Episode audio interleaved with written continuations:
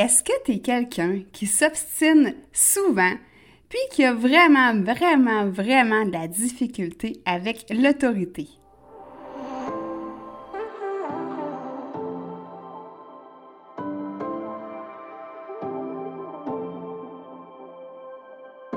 Si comme moi, tu marches le chemin du TDA avec ou sans H, Focus Squad, c'est ta place.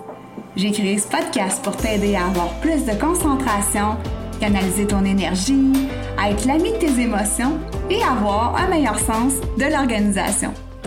Ici, je te partage les trucs et astuces que j'utilise autant dans mon travail de prof de yoga et de méditation que dans ma vie personnelle pour vivre une vie créative et débordante d'idées tout en sachant doser le tout avec un peu de clarté mentale et de calme intérieur. Je te fais part de mes découvertes du moment. Je discute avec toi de la vraie vie, de défis auxquels on a à faire face, en apportant une touche positive et humoristique. Parce que le TDAH, c'est pas un bris, mais c'est plutôt une façon que notre cerveau a de fonctionner parmi tant d'autres. Tout est à notre portée et notre regard différent peut changer le monde.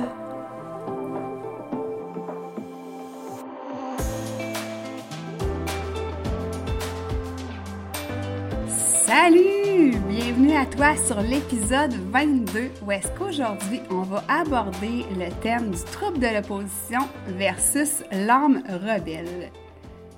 Il y a quelques années de ça, en fait beaucoup d'années, beaucoup d'eau a coulé sous les ponts. Je travaillais en assurance, comme je t'ai déjà parlé, et à un moment donné, mon patron me demande de faire le tour de tous les dossiers que j'avais. Soit dans ce temps-là, j'avais, on appelle ça un pending, j'avais un pending entre 130 et 150 dossiers d'ouvert, des dossiers de réclamation, juste pour te remettre en contexte. Et je devais aller remplir un fichier Excel et mettre une donnée que j'avais dans chacun de ces dossiers-là. Imagines-tu la tâche poche.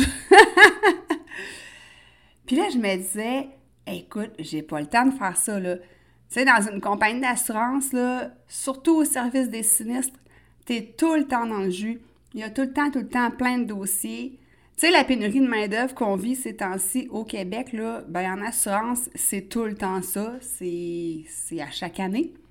Donc, tout ça pour te dire que j'avais vraiment, mais vraiment pas le temps de remplir ce mot-dit fichier Excel-là, d'aller faire le tour de chacun de mes, on va dire, 130 dossiers pour aller y extraire l'information que mon patron avait besoin. Et là, je me sentais fâchée, frustrée. Si ça avait été mon père, j'aurais dit que je voulais pas le faire j'aurais tout dit ce qui me passait par la tête, à savoir que j'ai pas le temps, ça sert à quoi, ça sert à rien, etc., etc. Mais là, en bonne fille sage que je suis, et là, je sais que tu peux partir à rire, mais quand même, il y a beaucoup de choses qui se passent dans ma tête, mais je l'extériorise pas tout le temps et heureusement. Donc, cette fois-là, j'ai su quand même garder mon calme et, euh, ben, heureusement, ben, ce qui aidait, en fait, c'est que moi, j'étais à Québec et lui était à Montréal. Donc, on pouvait se. Ça s'appelait euh, Same Time. On pouvait s'écrire par Same Time, mais euh, il voyait pas la face que j'avais l'autre bord de l'écran. Donc, ça m'aidait à mieux gérer mes émotions puis pas. Euh, pas que ça transparaisse, là, tu sais, que je suis rouge de colère puis que j'ai vraiment pas envie de faire la tâche. Donc là, je me suis arrêtée. J'ai dit là, Mélie, il faut ce qu'il faut on arrête tous les dossiers que je suis en train de faire, on fait ça. Au moins, ben, moi, quand j'ai une tâche que j'aime vraiment pas faire, mais que j'ai pas le choix de faire, je la clenche tout de suite, comme on dit en bon québécois, pour puis y penser après. Donc là, j'ai pris peut-être, euh, je pense que ça m'avait pris trois heures dans ma journée, mais j'ai clenché ça, puis après ça, ben, j'ai plus besoin de le refaire, puis on n'en parlait plus après ça. Mais j'ai vraiment, vraiment eu de la difficulté, puis avant de m'y mettre, mais ben, je me suis vraiment opposée beaucoup. J'ai vraiment euh, perdu du temps, de l'énergie aussi là, à, me fâcher comme ça. Donc, ça m'a peut-être pris une demi-heure avant de m'y mettre, là, le temps que je m'obstine un peu, puis que, parce que j'y avais quand même dit par same time, par écrit, que, tu sais, à quoi ça sert. J'avais posé des questions, là, je l'avais un peu challengé. j'avais essayé de m'en sortir, fait que j'avais perdu du temps quand même. Et là, ben, ça, c'est un épisode parmi tant d'autres. Euh, et là, ben, je me suis dernièrement posé la question, tu sais, pourquoi que ça m'arrive comme ça d'avoir des situations où est-ce que je suis vraiment en résistance, puis que, tu sais, je, finis par le faire, mais je perds du temps, euh, je me rebute, je me rebelle. Euh, pourquoi que je suis pas capable de dire, écoute, faut le faire, puis quand même que je m'obstine, ça sert à rien, on me le demande. Et ça, mais après ça, je me suis euh, souvent demandé aussi pourquoi j'avais de la difficulté avec l'autorité. Puis là, tu sais, si tu suis un peu mon podcast, si tu suis un peu mon histoire, ben moi, j'ai étudié en technique policière avant, quand j'étais jeune. Fait que je voulais être policière. C'est quand même absurde, tu sais, de dire que j'ai vraiment de la difficulté avec l'autorité, mais en même temps, je voulais appliquer l'autorité, tu sais. En tout cas, je me, fais vraiment rire quand je pense à ça, tu sais. Donc, je ne sais pas si toi, ça t'est arrivé des situations comme ça ou si ça t'arrive encore. Et euh, ben, pourquoi je voulais faire cet épisode-là, c'est qu'en faisant mes petites recherches euh, sur le TDAH, ben, je me suis rendu compte qu'il pouvait y avoir un lien, ben, qu'il pouvait, qu'il y avait un lien entre le TDAH et le trouble de l'opposition. Donc, c'est ça que j'ai envie qu'on ait exploré ensemble aujourd'hui. Pour commencer, on va regarder c'est quoi le trouble de l'opposition. Donc, le trouble de l'opposition provocation, on dit que c'est caractérisé par une désobéissance quasi généralisée. Donc là, c'est, euh, je vais décrire tout à l'heure les, euh, on va dire, ben, j'allais dire les symptômes, c'est pas ça, les caractéristiques du trouble d'opposition. Et ben, pourquoi que c'est relié avec le TDAH? C'est qu'il y a plusieurs causes au trouble de l'opposition. Entre autres, le TDAH peut être une cause du trouble de l'opposition. Et là, ben, je vais apporter un petit bémol. C'est pas parce que tu es TDAH que tu as le trouble de l'opposition, c'est pas parce que tu as le trouble de l'opposition que tu es TDAH, OK? Un va sans l'autre, mais euh, ça peut arriver que le TDAH soit une cause du trouble de l'opposition. Et on dit que ça se présente plus souvent chez l'enfant que chez l'adulte, mais euh, si tu étais euh, quelqu'un qui était opposant quand tu étais enfant, puis là, on va parler avec le TDAH, bien, ça se peut que ça t'ait suivi plus tard, quand tu es rendu un adolescent ou quand tu es rendu un adulte. Donc là, on va regarder, c'est quoi les indices qui peuvent te mettre la puce à l'oreille à savoir si tu as un trouble de l'opposition, puis après ça, on va aller regarder euh, versus quelqu'un qui est rebelle. Donc, le trouble de l'opposition. Si tu es quelqu'un qui perd le contrôle de sa colère, tu sais, qui a de la misère à gérer, comme on dit, régulièrement. Si tu t'obstines, si tu argumentes souvent, si tu défies les consignes, les règlements, si refuses de te plier à ceux-ci. Si tu t'ennuies puis que délibérément tu tannes les autres, tu sais, une espèce de tannant, c'est pas dans le bon sens, mais quelqu'un qui pique les autres, tu sais, qui provoque les autres, qui aime ça, qui prend un malin plaisir à ça si on blâme les autres pour leurs erreurs, leur mauvais comportement, mais que de l'autre bord, on s'en va pas les féliciter quand ils ont fait un bon coup, par exemple. Si on est quelqu'un qui est irritable, qui est facilement dérangé par les autres, euh, s'ils font du bruit à côté de nous, euh, ou des fois, il y en a qui sont même pas capables de sentir des gens à côté d'eux autres, ça les dérange. Si on se met souvent en colère, qu'on est facilement irrité, qu'on est rancunier, vindicatif. Donc ça, ce sont des, euh, des, petits indices qui peuvent te mettre la puce à l'oreille par rapport aux troubles de l'opposition. Évidemment, je suis pas psychologue, euh, je suis pas coach, rien de ça, je n'ai pas étudié là-dedans. C'est le fruit de mes recherches quand, euh, en fait, je voulais définir la différence entre le trouble de l'opposition puis la rébellion ou le côté rebelle. Donc ça, ben, si jamais tu trouves que, ou tu penses qu'il y a plusieurs points qui, qui correspondent à toi, bien là, je t'invite à peut-être pousser plus loin dans ta réflexion, dans ta recherche et peut-être même consulter si besoin est. Parenthèse fermée. Là, après ça, j'ai été vérifiée parce que je me suis toujours considérée comme quelqu'un de rebelle. Et là, je voulais voir, est-ce que c'était la même chose finalement, euh, être rebelle versus euh, le trouble de l'opposition? Puis, tu sais, le côté rebelle, je trouve que ces temps-ci, c'est à la mode, tu sais, la femme rebelle, hein, on voit, ben, ça peut être l'homme rebelle aussi, mais bon, je vais te parler de la femme parce que je suis une femme, puis c'est vraiment pas pour faire de discrimination, mais tu sais, on, a l'image de la femme rebelle qui est puissante, qui est indépendante, on voit vraiment ça comme quelque chose de positif, puis oui, on va les voir tout à l'heure, les points positifs, mais moi, je voulais t'apporter aussi comment je vis ça, ce côté rebelle-là. Donc, quand j'ai fait mes recherches, le côté rebelle, ben, en fait, la définition de rebelle, on dit que c'est quelqu'un qui ne reconnaît pas l'autorité de quelqu'un d'autre et qui n'est pas docile. Et là, ben, moi, j'ai toujours eu de la difficulté avec l'autorité, donc ça me cadre parfaitement cette définition-là. Et euh, la différence, en fait, avec le trouble de l'opposition, ce que j'ai trouvé, moi, c'est que quelqu'un qui est rebelle, ça dépend des situations, tandis que le trouble d'opposition, c'est généralisé. Donc, euh, si on reprend les points de tout à l'heure, euh, tu sais, par le contrôle de sa colère, qui argumente, qui pique tout le temps les autres, tout ça, c'est quelque chose de généralisé. Alors que euh, quand j'observe mon côté rebelle, parce que, tu moi, je suis pas tout le temps en opposition contre tout. Euh, je suis pas quelqu'un qui, se fâche euh, rapidement, facilement. je suis pas toujours en colère, irritée, tu. Moi, ça, quand je m'observe, moi, puis je t'invite à faire la même réflexion, je me sens pas, tu sais, je me sens pas avec un trouble d'opposition, mais je sens que des fois, dans certaines situations, ben oui, j'ai un côté rebelle, puis c'est bien quand ça me tente, tu sais, parce qu'en général, je respecte les règles. Écoute, j'ai pas, j'allais dire, j'ai pas eu de ticket au volant, mais c'est pas vrai. J'en ai eu un dernièrement parce que j'avais pas vu un stop.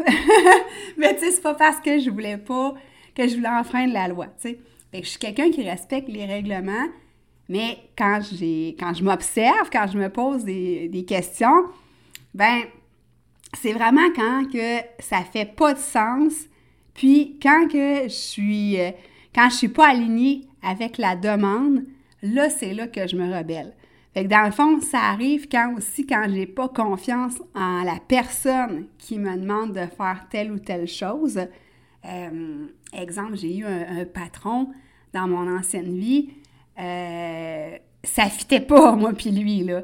Puis c'est pas celui que je te parlais précédemment là mais ça fitait pas, puis j'avais vraiment de la misère à faire ce qu'il me demandait, puis tu sais, j'avais pas confiance en lui. J'avais pas confiance dès le début, fait que c'était difficile pour moi d'accéder à ses demandes.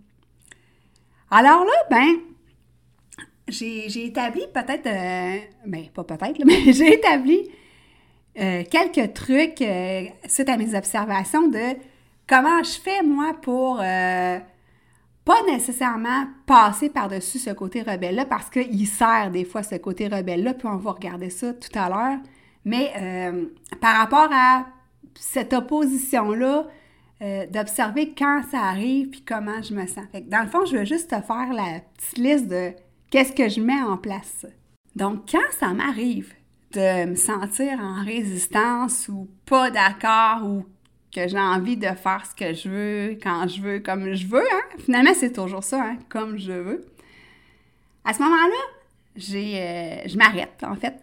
Puis, je, prends un moment pour identifier c'est quoi qui me stresse dans la situation présente. Tu sais, quand je sens que en dedans de moi, là, euh, tu sais, j'ai envie de me fâcher, que mon cœur se serre, puis que je sens que ça va pas, bien, je me demande c'est quoi qui me stresse? Est-ce que je suis en alignement avec la situation?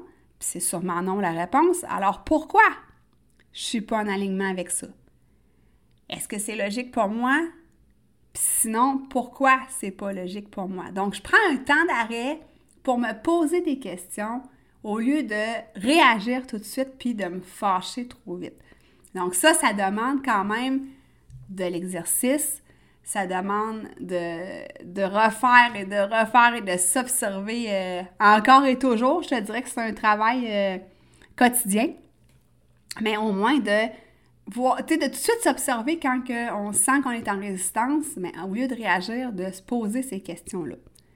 Et là, après ça, quand j'ai identifié ce pourquoi je suis pas d'accord, les raisons, euh, comment je me sens, là, je me pose la question, est-ce que je peux changer quelque chose à la situation? Si, par exemple, ben, je me sens pas bien au travail, là. on va reprendre l'exemple du, patron, là, euh, avec qui je m'entendais pas tant bien. Mais est-ce que je peux changer quelque chose à la situation? Est-ce que, par exemple, euh, je peux changer de travail? Est-ce que je peux changer de département? Euh, bon, c'est pas toi qui décides de changer de patron, là, tu sais, c'est pas toi qui vas euh, nominer le, nouveau patron. Mais bon, si je peux pas changer la situation, est-ce que moi, je peux changer mes lunettes? Est-ce que je peux changer mon regard sur la situation? Est-ce que, par exemple, je peux porter mon attention sur d'autres choses que sur tout le temps ruminer sur mon patron que j'aime pas ou qui m'énerve? Est-ce que je peux essayer de voir ses qualités, ses bons coups? Est-ce que je peux essayer de plus porter mon attention sur mon travail au lieu de sur lui, euh, sur les autres avantages du travail, sur, euh, par exemple, mes collègues? Est-ce que je peux lâcher prise par rapport à la situation, hein? le fameux lâcher prise? Donc, toutes des questions à se poser. Ensuite, ben, j'ai tout le temps mon petit journal qui me suit euh, toujours. Donc, quand ça m'arrive des situations que j'observe, que j'identifie, hein, comme au début, euh, le point 1, ben après ça, je les écris dans mon journal et, euh, je me libère en fait. J'écris comment je me sens, qu'est-ce qui est arrivé, pourquoi, quand c'est arrivé. Et ça, ben, le journal, comme je le disais, permet de se libérer mais permet aussi de voir à quel point ou à quelle fréquence, je vais dire, ça arrive des situations où est-ce qu'on ne se sent pas en alignement, ou est-ce qu'on se sent euh, en opposition. Tu sais, ça m'arrive trop souvent, puis si j'ai des sauts d'humeur trop souvent, puis si les gens m'énervent autour de moi, ben là, euh, justement, il faut que je me pose des questions. Puis, euh, avec quand on écrit dans notre journal, ben la fréquence, ben ça peut aider à voir si on est vraiment du côté rebelle, ou si on met le pied du côté du trouble de l'opposition. Bien évidemment, je médite, hein, puis ça c'est ma méditation quotidienne, mais ça me permet de prendre du recul avant d'exploser, ça me permet de mieux m'observer, d'observer mes sensations, mes émotions, euh, de faire des prises de, conscience sur euh, certaines situations, sur ce qui va avec moi, ce qui est plus en alignement avec moi. Et je m'exprime plus doucement aussi. Donc, je prends le temps de respirer et euh, en prenant le, moment de recul, ben ça me permet de clarifier mes idées, de ne pas les garrocher tout croche. garrocher, hein, excusez euh, si vous êtes en Europe. Euh, de ne pas garrocher ça tout croche et de justement de dire les choses, on va dire sans violence. Puis là, sans violence. Je suis pas quelqu'un de violent, mais tu sais, pour que tu comprennes, dans le fond, de dire les choses avec plus de douceur. Donc, ça, c'est ce que je mets en place pour euh, accepter mieux les choses et voir si. Parce qu'on n'est pas obligé de tout le temps accepter les choses. Si c'est pas en alignement, bien, voir si je peux changer la situation ou complètement changer de situation. Dans le cas du travail, bien, je peux changer de travail quand c'est possible de le faire. Maintenant, ben c'est sûr qu'il y a des belles qualités à avoir un esprit rebelle, parce qu'on dit que les gens euh, qu'on caractérise de rebelles sont indépendants, puis ça c'est vrai. On n'a pas besoin des autres en général. On décide ce qu'on veut, on, aime ça faire les choses à notre façon. On carbure au défi. Hein? On aime ça, là. Amenez-nous-en des challenges. Ça nous motive, ça nous excite, ça nous, euh, ça nous challenge finalement. On aime les choses qui sont simples. On veut pas euh, s'enfarger les pieds dans les fleurs du tapis. On aime ça quand c'est euh, easy, quand c'est doux.